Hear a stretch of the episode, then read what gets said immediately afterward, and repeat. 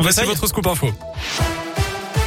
Et à la une de l'actu, c'est un bon début, mais c'est encore insuffisant. La réaction des soignants en réanimation à la prime de 100 euros par mois annoncée ce matin par Jean Castex. 100 euros net mensuels pour les infirmières et infirmiers des services de soins critiques et de réa dès le mois de janvier face à la crise du Covid-19. 24 000 soignants sont concernés.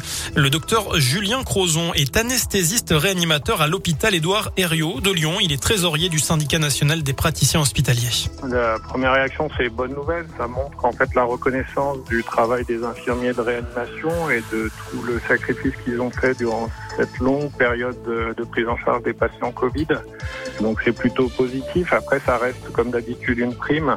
Donc ça serait mieux qu'il y ait une reconnaissance correcte de la spécificité des infirmiers et des infirmières de réanimation. Mais ça reste un bon début. L'autre point à discuter, c'est que euh, il n'y a pas que les infirmiers euh, et les infirmières de réanimation qui prennent en charge les patients. Donc euh, les aides-soignants de réanimation ont aussi une spécificité et devraient pouvoir bénéficier de cette prime. Et 3333 malades infectés par le coronavirus sont actuellement pris en charge en réanimation en France, dont 457 en Auvergne-Rhône-Alpes, selon Santé publique France. Dans le reste de l'actu, retour sur cet accident de la circulation ce matin dans la Loire, plus précisément sur la départementale 7 à hauteur de Saint-Vincent de Boissé. Deux véhicules sont entrés en collision, un choc très violent. Selon le progrès, l'une des conductrices âgées de 36 ans a été transportée à l'hôpital de Rouen dans un état grave. Cet appel à la vigilance en Haute-Loire, les gendarmes constatent en ce moment une recrudescence de cambriolage, notamment entre 16h et 20h et la nuit entre 23h et 3h du matin. Les forces de l'ordre invitent à composer le 17 en cas de véhicule ou d'individus suspects. Direction l'un également avec cet homme interpellé à Rérieux. Il est accusé d'avoir tiré sur des chats domestiques avec une carabine. Plusieurs communes aux alentours sont concernées. Le suspect avait été identifié début décembre et retrouvé grâce à une balise GPS intégrée au collier d'un chat victime des tirs. Le mis en cause a avoué les faits. Il sera présenté à la justice en juin prochain.